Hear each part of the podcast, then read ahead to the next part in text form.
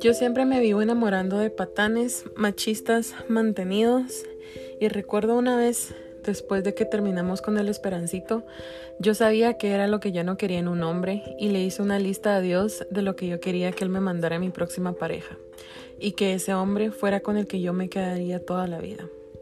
La lista decía que no sea machista, que sea trabajador, que sea caballeroso, que sea fiel y leal, que sea temeroso de Dios, que sea respetuoso incluso cuando esté enojado. Y las características físicas no eran tan importantes, pero sí quería que fuera más alto que yo. Ah, y que supiera inglés.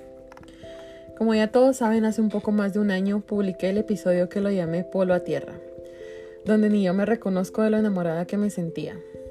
Según yo, ya había encontrado a mi hombre perfecto tal y como se lo, pedía Diosito, de pies a cabeza, y con todas las cualidades por las que oré un día. Yo me sentía orgullosa de la persona que tenía a mi lado. Lo grité a los cuatro vientos de que lo mejor del mundo lo tenía yo. Y nada ni nadie podía cambiar mi forma de pensar y menos de sentir. Ahora que lo escucho, me gustaría regresar al día cuando lo grabé y abrazarme fuerte y decirme, andate, hacelo ahorita. Déjenme les cuento el famoso contexto.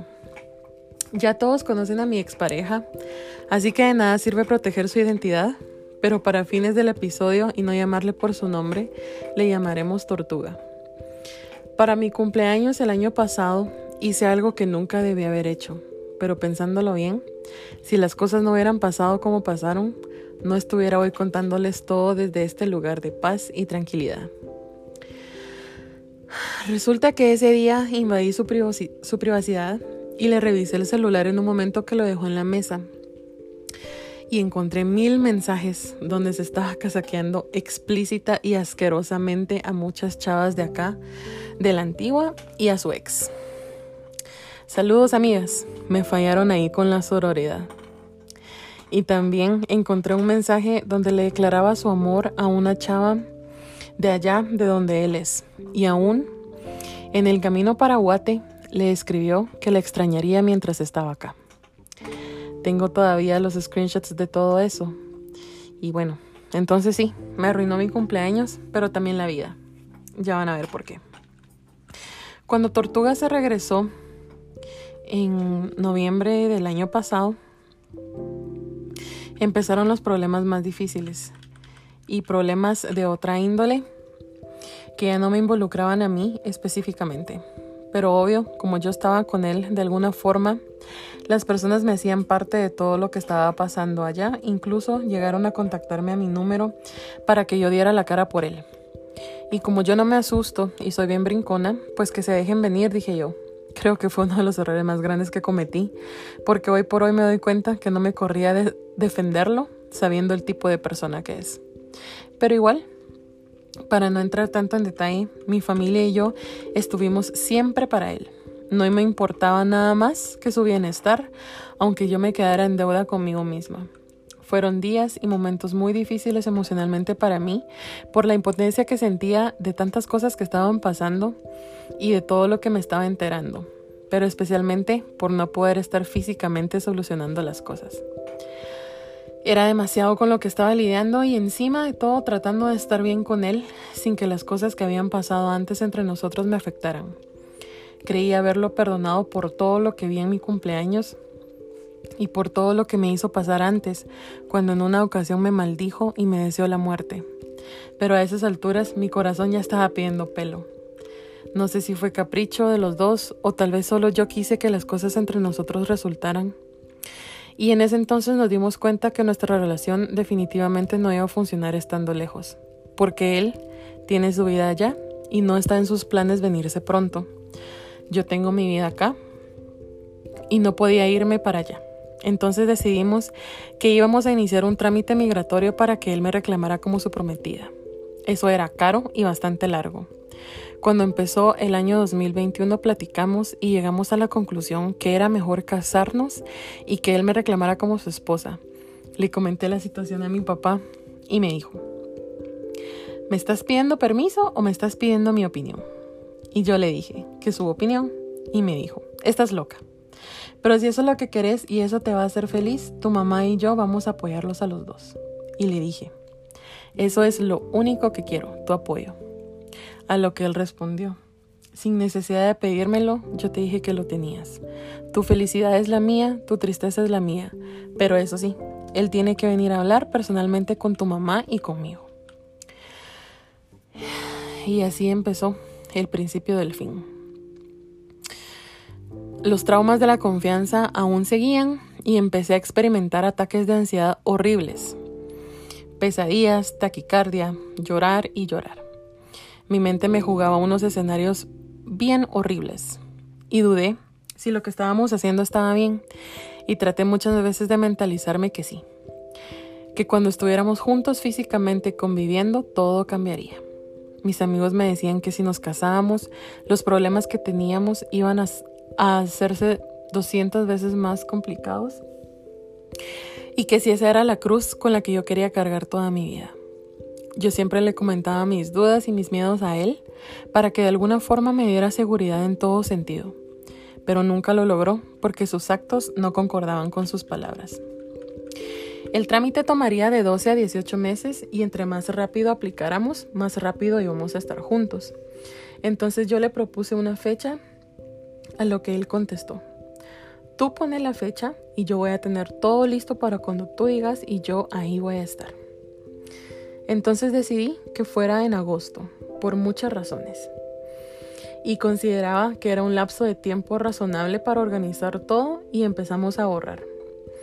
Por un momento pasó por nuestra mente casarnos solo por lo civil para tener el acta, que eso era lo que necesitábamos para iniciar el trámite.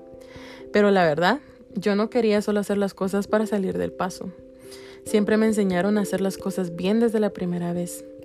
Y si él era el hombre con el que yo iba a pasar el resto de mi vida y tener mi familia, claro que quería tener la bendición de Dios y quería hacerlo con todas las de la ley. Aparte, yo no quería de él solo los famosos papeles. Yo quería estar con él, así fuera aquí o en la China. Y la verdad, siempre quise un vestido de princesa. Una boda grande en donde estuvieran presentes las personas que yo más amo en el mundo. Pero en ese momento no contábamos con el dinero para algo extravagante. Entonces empecé a ver vestidos en Amazon y a hacer un presupuesto para 50 personas máximo. Pero solo en mi casa somos como 49. Nada es mentira. Pero le comenté la idea a mi mamá y ella me dijo, ¿cómo vas a creer que mi primera hija, la primera nieta, la primera prima, la primera sobrina va a casarse con un vestido de Amazon tan sencillo? Vamos a ir a ver vestidos y poco a poco tu papá y yo vamos a ayudarte con el presupuesto de todo. Y así fue. Mis papás siempre nos tendieron la mano para ayudarnos con todo. Una mañana Fuimos con ellos, mi hermana y mi mejor amiga, a ver vestidos y telas. Fue un día largo y cansado, y semanas antes me habían mandado un correo de Blessings Co. de una pasarela que tendrían vía Facebook Live. Y como me inscribí a eso, me mandaron un cupón con no sé cuánto de descuento en mi compra. Pero esos vestidos cuestan un ojo de la cara y la mitad del otro.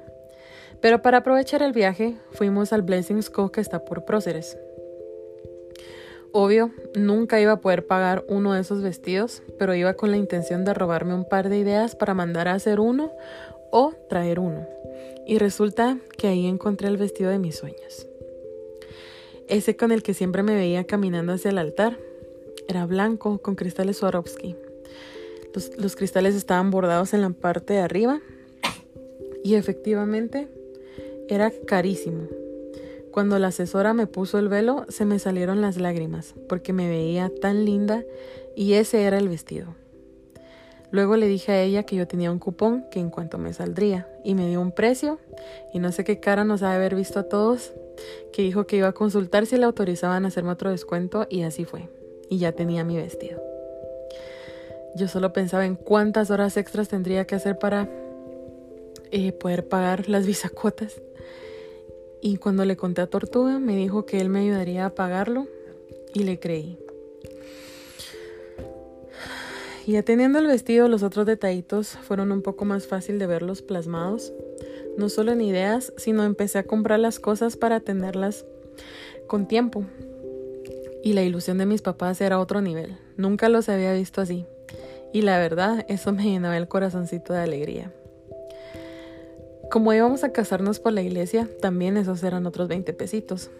Tuvimos que tomar charlas prematrimoniales y lo que más recuerdo fue cuando un fray nos hizo una pregunta que quién perdonaría una infidelidad y obvio nadie dijo yo. A lo que el fray contestó, el matrimonio se trata de perdonar todo el tiempo, perdonar no solo siete veces, sino setenta veces siete, porque el matrimonio es para siempre. Esa noche después de esa charla le pregunté si seguía hablando con alguien más o con su ex y me dijo que no. Le pregunté si estaba seguro de lo que íbamos a hacer y me dijo que sí, que él quería pasar el resto de su vida conmigo y le creí, pero ya sabía de qué mal padecía. El sacerdote encargado de ver los matrimonios en catedral necesitaba entrevistarnos en persona, entonces programamos que él viniera en abril, tres días solo para eso y también para que platicáramos con mis papás y hacerlo todo formal. Aunque ya antes, en marzo, habíamos anunciado nuestro compromiso a mi familia y él le había dicho a su papá. La cosa es que su vuelo vino súper tarde en la noche y él no se esperaba que yo llegara a traerlo al aeropuerto con su papá porque había fingido una pelea con él en la mañana, pero ya estaba todo ensayado y su papá fue parte del plan también. Qué buen recuerdo. En fin, verlo me emocionaba muchísimo y yo me había jurado que no volvería a revisar su celular para poder tener paz y que la relación marchara bien. Esa noche que me vino a dejar a mi casa, me contó que se le había olvidado el anillo de compromiso, pero que en los días que él estuviera acá iríamos a comprar uno. Al día siguiente, habíamos quedado de juntarnos con mis papás a desayunar para platicar de lo que hacía falta para la boda porque teníamos que aprovechar esos tres días, ya que después él solo vendría en julio, 15 días antes, para afinar los últimos detalles de la boda. Estábamos desayunando cuando le entró un mensaje y de reojo vi que tenía un corazón y que era de Snapchat. En ese momento le dije que nos levantáramos y fuéramos a dar una vuelta para platicar. Le pedí que me enseñara lo que había visto en su, en su celular y me di cuenta que horas antes había estado hablando con su exnovia. Y quiero que sepan que el problema no era ella, ni lo que hablaban. Era que yo le había pedido a él que por favor ya no lo hiciera. Porque me causaba inseguridad por muchas razones. Muchas conversaciones que yo había visto con más personas. Y porque nos íbamos a casar y quería que arregláramos los problemas relacionados con la confianza que él mismo propició y dio lugar para que pasaran porque cabe mencionar que a las mujeres a las que él les hablaba no eran ni siquiera no eran ni siquiera parecidas a mí físicamente hablando. Yo en el trabajo tenía un turno de 8 de la mañana a 6 de la tarde y me levantaba a las 4 y media para poder ir al gimnasio a las 5 de la mañana para ponerme más linda, más fuerte y tener la mejor versión de mí para mi boda y para él. Pero a él al parecer le gustaban otro tipo de mujeres con 500 libras de más. Y bueno, me dijo que solo esa conversación con ella tenía y que por favor no canceláramos lo de la boda. Que él iba a seguir esforzándose para ganarse mi confianza y que por favor sí fuéramos a la entrevista con el padre el día siguiente. Yo obviamente estaba furiosísima y como yo no puedo disimular mi cara de culo cuando estoy enojada, nos retiramos del desayuno porque teníamos cosas que hacer. Ir a recoger las pruebas del pastel, pero antes regresamos a mi casa y sí, fallé a mi promesa y le dije que me diera su celular. Y aparentemente no me había mentido hasta que mi intuición me dijo que revisara si no tenía otra cuenta en Instagram. Y boom. Tenía un perfil falso de donde estoqueaba a otras chavas y donde le hablaba a una que ya lo había bloqueado de su perfil. Pero él insistió en seguirle hablando de esa cuenta y la siguió buscando y le decía que sí, que su sonrisa le encantaba, que la extrañaba, bla, bla, bla, que porque se habían dejado de hablar, que no sé qué. Y la fecha de los mensajes fue la noche cuando anunciamos nuestro compromiso con mi familia. En ese momento le dije que canceláramos las cosas, que era una payasada nuestra relación, que nunca iba a poder confiar en él y me dijo que no. Que sí me había fallado, pero que lo perdonara, que yo era el amor de su vida y que se estaba esforzando en cambiar y le creí. Fuimos al día siguiente a la entrevista con el padre y nos preguntó si estábamos ahí por nuestra voluntad y ambos dijimos que sí. Y yo creí que todo iba a estar bien, que las cosas marcharían bien. Y luego de esa plática que tuvimos, pensé que lo había perdonado. Y llena de miedo, pero de emoción, las cosas cada vez se hacían más reales.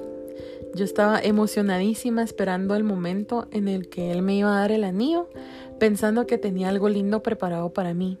Tal vez unas flores o tal vez alguna cenita, aunque sea el anillo metido en una hamburguesa o qué sé yo.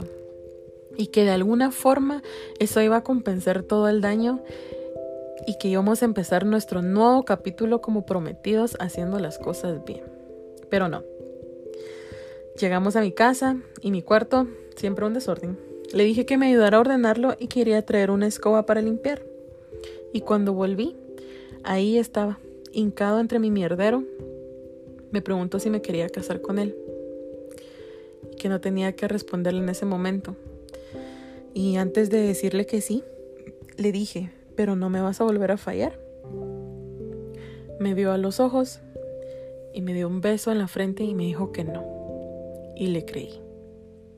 Le dije que sí. Creo que por un momento pasó por mi mente el pensar que no merecía de esos detalles bonitos que le prepara el novio a la novia para pedirle matrimonio. Pensé que porque yo de verdad era su dolor de cabeza, como él me decía. Y tal vez pensé que en algún momento le exigía demasiado, que por eso no lo había hecho. En fin, pasaron las semanas y planear una boda es extremadamente difícil.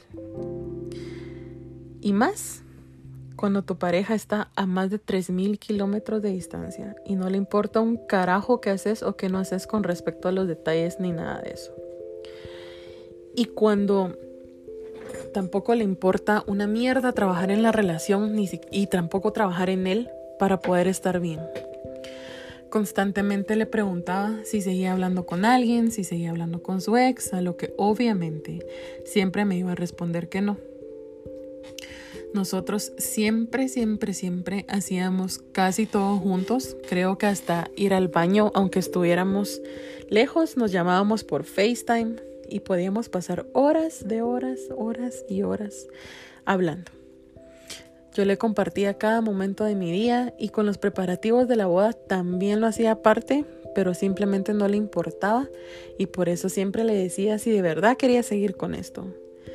Y siempre me respondía que sí. Un día le dije que tenía que ver lo de las invitaciones y que le llamaría cuando estuviera con el diseñador. Pero él estaba en camino a ir a dejarle un café a una chava que vive relativamente cerca y relativamente lejos de él. Y le dije que qué le pasaba, que nadie viaja kilómetros para ir a dejarle un café a alguien que nada que ver. Y me dice, ay, es la hija de mi ex jefe, es como mi hermana. Aguante y yo nunca en la vida había sabido de su existencia hasta ese día. Y para ese entonces yo ya era la tóxica, la loca, la que no confiaba. Y le dije que me enseñara la conversación o que iba a cancelar las cosas y me dijo cancelalas porque no te voy a enseñar nada. Al día siguiente, él le escribió a mi mamá dándole las gracias, pero que él nunca había logrado hacer que yo confiara en él y que ya se había cansado de intentar. Eso para mí fue una bomba. El mundo se me vino abajo y esa mañana lo llamé para yo pedirle perdón y que le prometía que iba a retomar mis terapias con la psicóloga para poder confiar en él. Me dijo que no, que él ya no quería nada y me colgó. Ese sábado fue uno de los peores. Lloré todo el día, encerrada en una habitación con mi mejor amiga y su novio, y los dos estuvieron consolándome todo el tiempo. Yo solo pensaba en cómo decirle a mi papá y a mi mamá,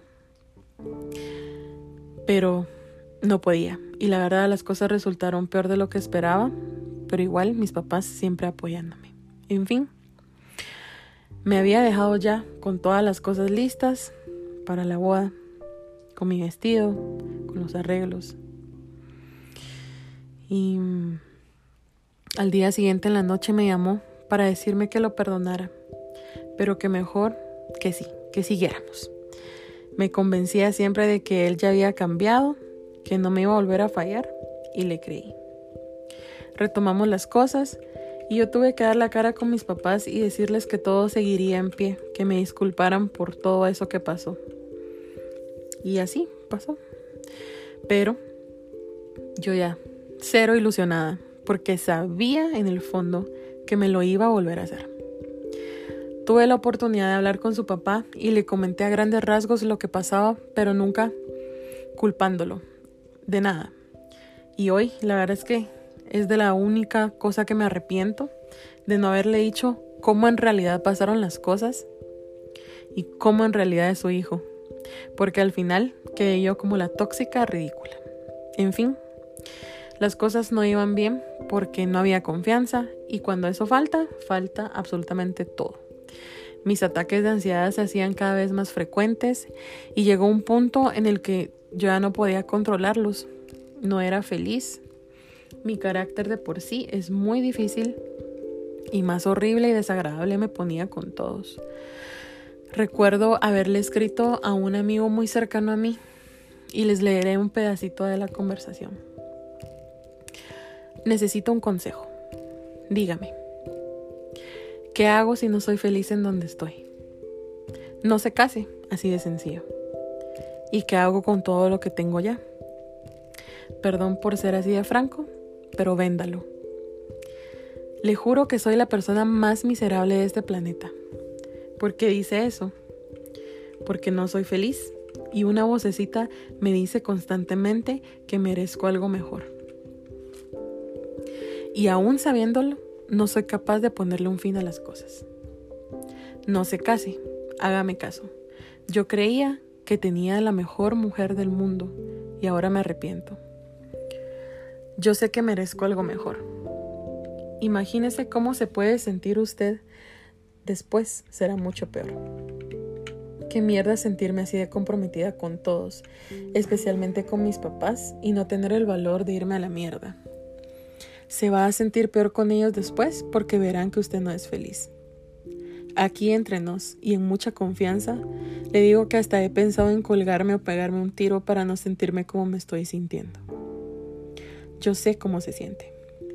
Quisiera irme lejos y empezar de cero donde nadie me conozca y donde nadie me recuerde. No diga eso. La gente es mierda y va a hablar por todo, incluso si usted está lejos.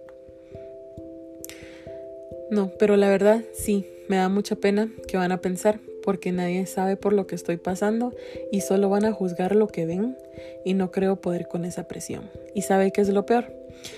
que yo sé las cosas, yo sé lo que merezco, yo sé que soy inteligente, soy bonita, soy una buena mujer y que no tengo el valor de irme a la mierda porque ese man me ha hecho tanto daño y me ha hecho creer que merezco tan poco. No soy mucho de decir las cosas así como muy poéticas, pero la gente que hace eso es más mierda que uno. Y sabe, aunque suene feo, solo uno es Solo uno tiene que ser capaz de mandarlos mucho a la mierda.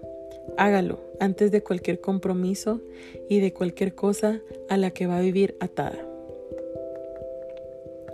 Él lleva creo que 10 años o más casados con su esposa y que él me aconsejara para mí valía muchísimo, que compartiera su experiencia conmigo. Me confió un par de secretos para que yo pudiera de alguna manera verme reflejada en él y en su situación.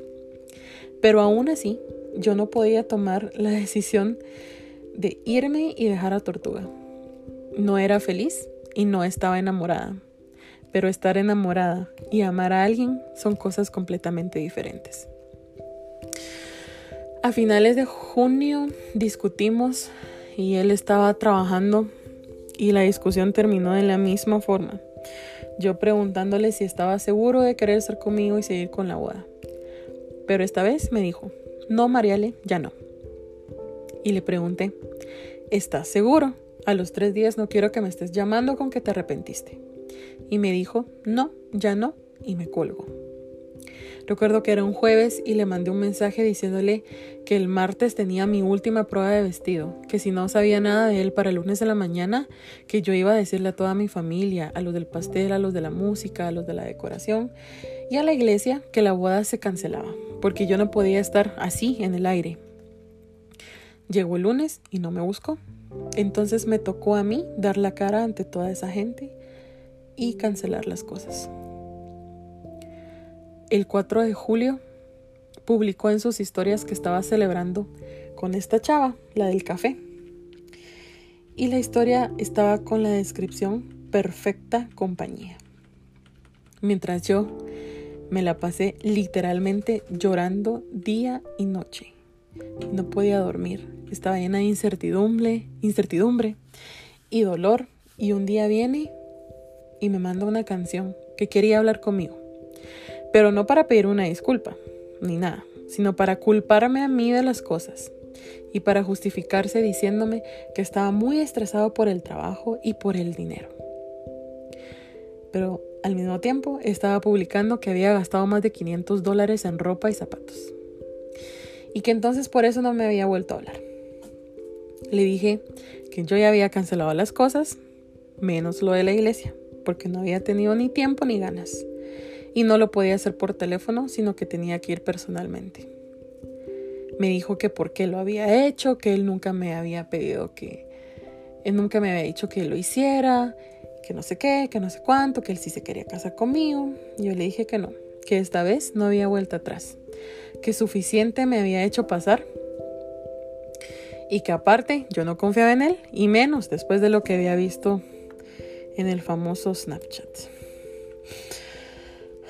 Llegó el día que estaba programado que viniera en julio y sí, vino a Guatemala porque ya se había comprado el boleto y porque dice que quería arreglar las cosas entre nosotros. La verdad, hubiera preferido que nunca hubiera venido y todo salió mal desde el primer día. Nos vimos casi todos los días desde que estuvo acá y todos los días nos peleábamos y nos gritábamos. Había una cuenta falsa que lo molestaba y le mandaba fotos mías como para provocarlo. Y aparte de todo, yo no podía confiar en él.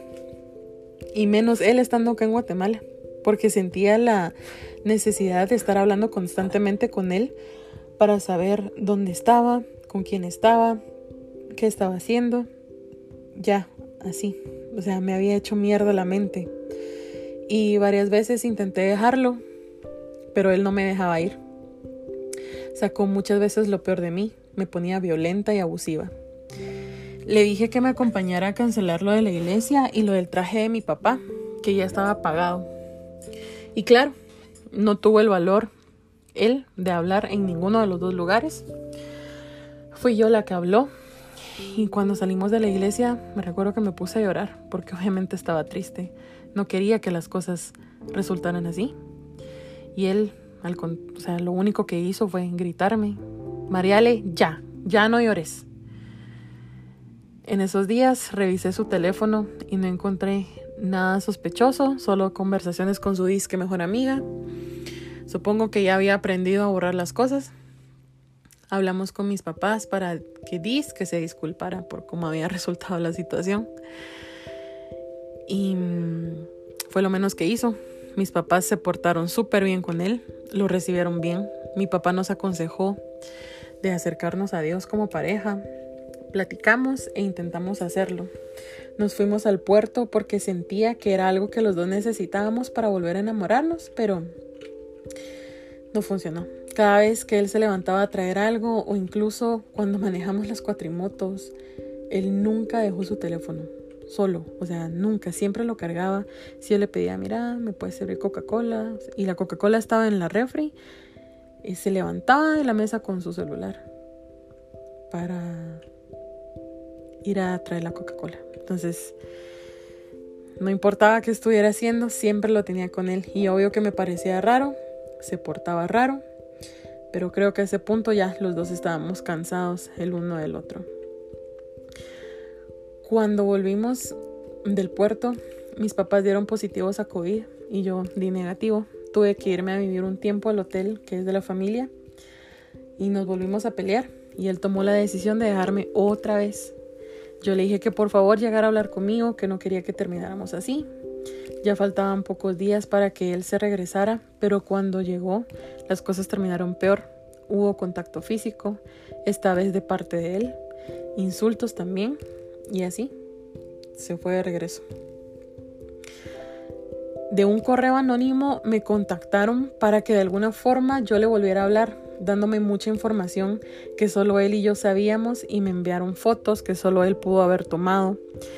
Yo rastreé la dirección IP y me estaba escribiendo el lugar de donde él vive y del dispositivo que él tiene, o sea, era él.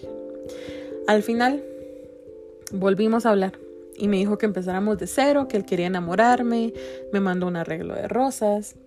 Cabe mencionar que estando acá en Guate, nunca, nunca me dio ningún detalle. Y se lo pedí muchas veces, pero nunca lo hizo. Eran unas rosas blancas y decidí darle el beneficio de la duda. Dejé que me enamorara o que intentara. Había pasado una semana y estábamos relativamente bien.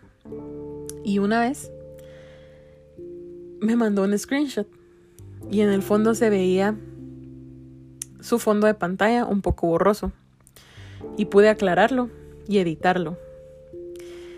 Y era una foto de una chava con su hijo en las piernas. Es que de verdad que los hombres ni para hacer las cosas mal sirven. Le pregunté quién era y le exigí la verdad. Me admitió que había estado hablando con ella y que se habían visto estando aquí en Guati. Pero que él no quería nada con ella, que solo estaban platicando y que solo se habían visto como dos horas y que se había conectado mucho con su hijo. Imagínense la expresión de mi cara en este momento. Estoy trabando los ojos. O sea, qué estupidez. Me dijo que no le había dado tiempo de quitar la foto de, fondo, pero que ya no hablaba con ella, que ya hasta había borrado su número. Y le creí. A los dos días me mandó otras rosas, pero las cosas no estaban funcionando. Obviamente nunca confié en él, no confiaba en él. No le creía nada de lo que me decía. Y los ataques de ansiedad regresaron y súper fuertes. No podía dormir tranquila, me levantaba otra vez con taquicardia, ataques de ansiedad, lloraba y lloraba y no me podía controlar. No tenía paz, me mantenía con náusea todo el tiempo, y le dije que tenía miedo de que me volviera a dejar y me abandonara otra vez y que me dejara mi suerte. Me juró por su mamá que nunca más lo volvería a hacer. Y le creí. Me la pasaba peleando con todos, rematando con gente que nada que ver. él me decía que él ya estaba cambiando, pero que le estaba costando ser leal a mí. que retomara mis terapias psicológicas porque la del problema era yo. En un intento desesperado por salvar mi relación, porque yo sí creía que algo estaba mal en mí y que por eso no funcionábamos, fui a la psicóloga. Y le dije que estaba ahí porque no confiaba en mi pareja y que quería que las cosas funcionaran. Una amiga me aconsejó que ir a terapia era como ir al doctor que vas porque algo te duele, porque te lastimaste y tenés un golpe y lo querés sanar. El doctor te da la medicina y todas las herramientas para sanar, pero depende de ti querer hacerlo. O seguir con el dolor y lo que te causa el dolor. Yo le comenté eso a Tortuga. Le di ese mismo ejemplo y me dijo que no, que él quería seguir conmigo porque él ya había cambiado. Una terapia. A una terapia fui. Pasó menos de una semana y en esa semana murió mi abuelito. Ese mismo día, Tortuga me dejó. Ni siquiera por humanidad y respeto a mí ni a mi familia nos dio el pésame a ninguno. De alguna forma, yo quería que las cosas terminaran bien, como siempre, y no como lo hicieron esa noche, donde me quería morir del dolor que sentía en el corazón. Intenté hablar con él y no pudimos llegar a nada coherente. Lo amenacé y le dije que lo denunciaría por violencia psicológica. Lo consulté con mi abogado y me dijo que no valía la pena iniciar un proceso, que me tardaría años de años a que llegara a sentencia, que lo dejara ir así y que mejor iniciara mi proceso de sanar. Para mi sorpresa, resulta que la psicóloga a la que estaba asistiendo está relacionada con esta chava, la del fondo de pantalla con el niño. Mantienen una relación de amigas y Tortuga consiguió el número de la psicóloga y la contactó para involucrarse en mi proceso. Y por esa razón tuve que dejar de asistir a esas terapias e ir con una nueva psicóloga. Me sentí asqueada y traicionada por parte de todos, porque aún después de todo lo que vivimos con ese tipo, se dio el lujo de dejarme, de hablar mal de mí con todos, de involucrarse en mi proceso psicológico y aún así decir que yo era la loca, la tóxica y la enferma. A los días, creo que a los tres o cuatro días, volví a contactarlo para darle una noticia importante y me admitió otra vez que estaba hablando con esta chava, que él ya no me amaba y que lo más que él sentía era un poco de cariño, pero no amor ni odio. Le pregunté varias veces si estaba seguro de no querer ser parte de nada más en mi vida. Solo soltó una carcajada y me respondió. Perdón, no me respondió. Le dije que me diera una garantía de que nunca más me iba a volver a buscar. Y me dijo, ¿garantía de qué? Si yo fui el que te mandó a la mierda. Le pregunté, ¿tú crees que esta persona con la que estás que ya tiene un hijo, va a ponerte como prioridad a ti y va a aceptarte con todas las cosas enfermas que haces. Y me respondió, eso ya es pedo mío. Y ahí terminó todo. Para siempre. Nunca volvimos a hablar. No sé si me borró o me bloqueó de sus redes. Eh, no lo tengo en ninguna red social. Y nunca, hasta el día de hoy, volví a saber de él.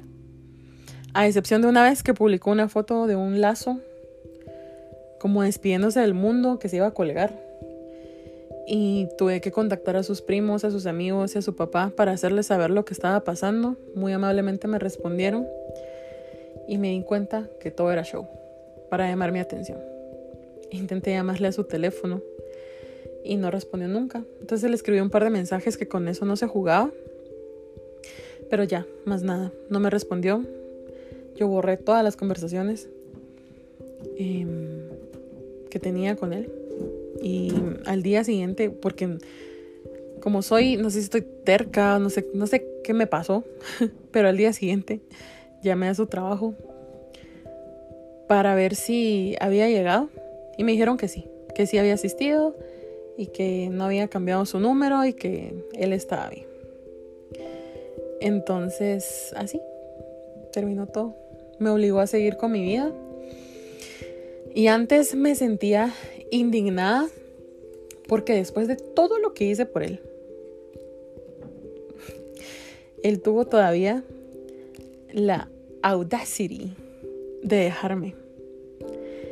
Pero luego de muchas terapias y muchas lágrimas, ahora le agradezco. Le agradezco que me haya dejado y que al fin pudo soltarme para que yo pudiera iniciar este proceso. Todo lo que les he contado se los he pintado a grandes rasgos porque hay muchos detalles pequeños que la verdad es que solo alargarían el episodio. Y tal vez no pueden ser relevantes para ustedes, pero sí fueron relevantes para que yo estuviera hoy acá. y durante el tiempo, luego de que él se fue en agosto, me recuerdo que hacíamos una oración juntos todas las noches antes de dormir. Le enseñé a orar y a hablarle a Dios. Y mientras hacíamos eso, él estaba hablando con esta persona con la que está ahora. Sí, la del fondo de pantalla. Y me mentía, todo el tiempo me mintió. Desde que empezamos a hablar en 2020, me imagino que me estaba mintiendo. Yo vivía una mentira. Y aún así me acusó de que nos terminamos por mi culpa. Nunca, nunca, nunca, nunca me pidió una disculpa por todo el daño causado. Ni a mí, ni a mi familia. Eh, no me enojé porque se fue. Me enojé porque yo nunca tuve la valentía de irme cuando me di cuenta que él realmente nunca estaba. Y tuve siempre mil motivos y yo ahí seguía. No me enojé con él por no haberme elegido. Me enojé conmigo porque nunca me elegí primero. Porque siempre necesité su validación. Y al final me di cuenta que nunca me quiso. Porque una persona que te quiere no hace cosas que saben que te duelen. Y si sí te quieren y aún así hacen esas cosas con intención para lastimarte, imagínate qué mierda tan enferma. Creo que lo más tonto que hice fue esperar que él cambiara después de que ya me había demostrado muchas veces que primero no me quería y segundo que nunca iba a cambiar. Así lo conocí, siendo desleal e infiel. No sé qué pasó por mi mente al pensar de que conmigo iba a ser diferente. Yo sabía todo lo que le había hecho a su ex, pero aún así quise darle el famoso beneficio de la duda. Él sabía que yo ya había perdido un amor en el 2012. Sabía el daño que me había causado mi expareja de cinco años. Sabía lo que me dolía. Me juró, por su mamá, que no me lastimaría ni que me abandonaría. Y me hizo todo eso y más. Me imagino que dijo, This is the remix, hagamos la mierda a ella, pero también a la familia. Em, yo no solo lo amé, yo lo acepté con todas esas cosas que ninguna otra persona podría. Me enfermó, me apagó y me quebró. Pensé que con mi amor iba a poder hacerlo una persona diferente. No me veía con nadie más que con él para el resto de mi vida. Ni siquiera con la persona que estuve por cinco años me vi. Cumpliendo los sueños y metas que un día nos trazamos juntos, siempre le dije que él tenía el talento y yo la cabeza para nuestros proyectos. Porque él es un cabrón en lo que hace y yo soy una cabrona en todo lo que hago y todo lo que me propongo. Y estaba segura que íbamos a ser un equipo increíble el resto de la vida. Siempre creí en él y lo apoyaba incondicionalmente hasta con la más insignificante idea. La noche que me dejó, me moría por decirle, no me dejes sin ti, por favor, quédate. Pero solo lo pensé. No sé si por vergüenza o por miedo no se lo dije. Entonces solo me quedó respetar su decisión y rendirme con él. Y dolió, dolió muchísimo no puedo ni siquiera poner, darles una cantidad de cuánto me dolió, porque fue una rendición forzada. Yo no me quería detener. Yo no quería quedarme sin él, porque yo sabía con seguridad que lo amaba, sabía con seguridad que la ansiedad se iría en algún momento y que volveríamos a ser felices, que algún día volveríamos a estar bien. Así que si bien por amor no quería rendirme con él, también por amor tuve que hacerlo. Obvio que se me pasaron por la mente algunas excusas medianamente válidas para hablar, para hablarle de nuevo, pero cuando creí tenerla indicada, me recordé de la última llamada que tuvimos. Y la verdad es que yo soy incapaz de volverme a enfrentar a su rechazo y a sus burlas para quedar humillada. Claro que de alguna forma lo quiero y muy de vez en cuando me hacen falta esas cositas pequeñas, bonitas, que hacían nuestra relación única y diferente.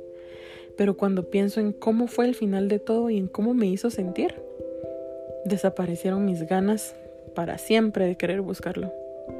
Claro que en algún momento me hubiera gustado recibir un mensaje suyo diciéndome que se arrepintió, que ya se dio cuenta que de las cosas y que tal vez sí quiere estar conmigo y estar bien, pero no lo hizo.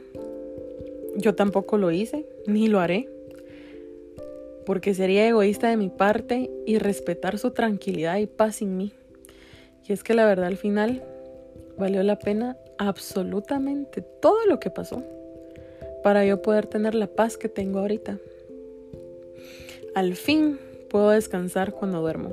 No me despierto con ataques de ansiedad a la mitad de la noche llorando por no ser suficiente para alguien. Y me di cuenta que Dios escuchó mis oraciones. Siempre, Dios siempre estuvo acá. y siempre me escuchó. Aprendí que uno puede ser la persona más leal y fiel del mundo, pero eso no va a hacer que influyas en el comportamiento de alguien más para contigo. Cada quien es responsable de sus actos y hasta que ellos no estén listos para comprometerse a cambiar, no va a pasar nunca. No puedes forzar a alguien a hacer algo que no quieren hacer. También aprendí que entre más oportunidades le das a alguien, menos te valoran y no tienen miedo de perderte porque saben que no importa cuánto daño te hagan, vas a ser incapaz de irte. Y lo que sí es que nunca más en mi vida volveré a dejar que alguien me tome por sentada y se sienta lo suficientemente cómodo para maldecirme y respetarme, lastimarme, desearme la muerte y aún así culparme de que las cosas se están terminando por mí. Él tiró toda la basura, de a poquitos, rompió todo lo que yo era y todo lo que estábamos construyendo. Las promesas no valieron nada para él y todo por algo que se pudo evitar si él me hubiera querido y me hubiera dado mi lugar. ¿Se encaprichó con alguien más? Bueno, con un montón más pero supongo que la última le dio otro tipo de atención y se le olvidó cuidarnos y luchar por nosotros que éramos su hogar. Intenté ignorar lo que pasaba, aunque claro que vi todas las señales, pero me rehusaba a creer que me iba a traicionar de esa manera. Todos me lo advirtieron antes de que empezáramos y los ignoré a todos. También admito que en algún momento quise escribirle a esta chava o llamarla y decirle, mija, quédate con esa tu chingadera, ni que fuera el Brad Pitt. Pero incluso así fuera él, ni siquiera la Angelina lo necesitó o lo quiso para mantener a sus hijos. Pero X, ella a mí no me hizo nada. Él era el que me debía a mí lealtad y respeto. Espero que nunca me busque cuando le den menos de lo que yo le di. Y la verdad es que estoy 100% segura, como que se me llama María Alejandra, de que aunque le den menos, no me va a buscar. Primero, porque es demasiado orgulloso. Segundo, porque ya no hay nada pendiente. Lo último que había, él lo mató. Al final de todo, estoy tan agradecida, primero con Dios, por escucharme y darme las fuerzas que he necesitado todos los días para levantarme. Muchas veces no entendí por qué a mí, pero por qué a mí. Pero sé que todo pasó con un propósito. Y poco a poco voy entendiendo las cosas. Gracias también a todos los que me han tendido la mano y limpiado mis lágrimas en este proceso, echándome porras y alentándome. Especialmente a mi psicóloga que me ha guiado para tomar las mejores decisiones para mí. Lloré tanto, tanto, tanto, que hasta me quedé sin pestañas, literalmente. Pero así como me están creciendo de regreso, así estoy regresando a mí, a mi hogar. Él siempre será una casita para mí, pero dejó de ser mi hogar. Y a esa casita a la que no regresaré porque no hay más nada por quién o por qué regresar. Una de las cosas que me dijo el día que me dejó fue, te estoy dejando para que puedas ser alguien en la vida porque nunca va, porque nunca vas a hacer nada si estás conmigo. Y la verdad es que yo siempre fui alguien, pero nunca fui suficiente para él. No creo que volvamos a hablar nunca. La verdad no es algo que quiero ni espero. Durante este tiempo que he estado sin él, me di cuenta que no perdí nada, Quise en algún momento sentir que yo lo había perdido a él y todavía pensé que tal vez sí había cambiado en serio, pero no. Me he enterado de muchas cosas y he visto muchas cosas con mis propios ojos que honestamente no me extrañan, pero ya tampoco me afectan. Y spoiler alert, nunca cambió y nunca va a cambiar. Qué bonito se siente poder hablar de esto sin poder llorar perdón, qué bonito se siente poder hablar de esto sin llorar. Y les puedo decir con certeza que si yo pude salir de esto, no importa si me sacaron a patadas, pero la cosa es que pude salir. Si ustedes conocen a alguien que está pasando por algo similar o ustedes están pasando por algo similar, por favor, en este momento, váyanse. O ayuden a esta persona que salga adelante. Y siempre váyanse a la primera mentira y a la primera falta de respeto. Creo que mi lista adiós cambió. y lo único que quiero ahora es nunca más volver a alejarme de su lado. Y que me mande la persona que él quiera, pero que por favor me la mande él, que la elija él. Lo único que me queda por decir es que espero que Tortuga sea feliz en este momento y siempre, porque de eso se trataba. Y se lo dije, de eso se trata, de que tú seas feliz. Yo no pude hacerlo, ojalá que para él también haya valido la pena el haberme dejado.